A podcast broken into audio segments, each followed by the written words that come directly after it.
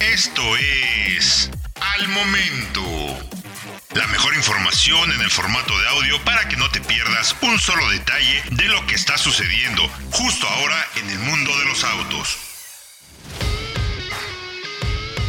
Mercedes-Benz está en el proceso de simplificar su línea y parece que los modelos de nivel de entrada como el Clase A podrían estar en el radar de la marca de cara al futuro, con temas como la electrificación apuntando a ser lo que viene para el fabricante de la estrella. Aunque aún no se tiene algún anuncio oficial por parte de la marca, medios como Autocar informan que el CEO de Mercedes, Ola Kalenius, usó la cumbre Future of the Car del Financial Times para afirmar algo bastante importante. Hablaremos más la próxima semana pero no es nuestro objetivo ser un competidor de los productores de volumen. Eso no es lo que representa la marca Mercedes-Benz. Kalinius agregó que la compañía preferiría mirar hacia arriba que hacia abajo, lo que sugiere que el fabricante de automóviles quiere centrarse en modelos de gama alta y en la electrificación de su catálogo de cara a lo que será el futuro de la industria automotriz. El CEO de la compañía alemana continuó diciendo que estén atentos en lo que respecta a nuestra cartera de productos. Si bien Kalenius no dijo qué modelos de nivel de entrada podrían abandonarse, el clase A se encuentra en la parte de entrada de su línea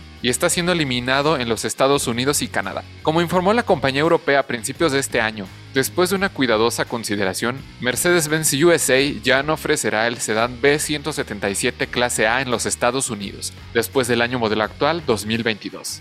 Si bien el clase A fue un modelo bien recibido por los clientes de la marca desde su presentación en 2019, esta decisión es coherente con nuestro esfuerzo continuo por optimizar nuestra estrategia de oferta de productos. La GLA se hará cargo de la posición del clase A como el punto de entrada a la gama de productos de Mercedes-Benz en Estados Unidos. Si esa declaración se toma en consideración a nivel mundial, es posible que Mercedes-Benz quiera que su línea de nivel de entrada se centre en los crossovers, en lugar de los sedanes y los hatchbacks. Parece que habrá mayores informes acerca del clase A más en breve. El modelo reportó un total de 198.926 unidades vendidas en Europa en 2019, antes de la pandemia de coronavirus y la consiguiente crisis de chips que sigue afectando a la industria hasta el día de hoy.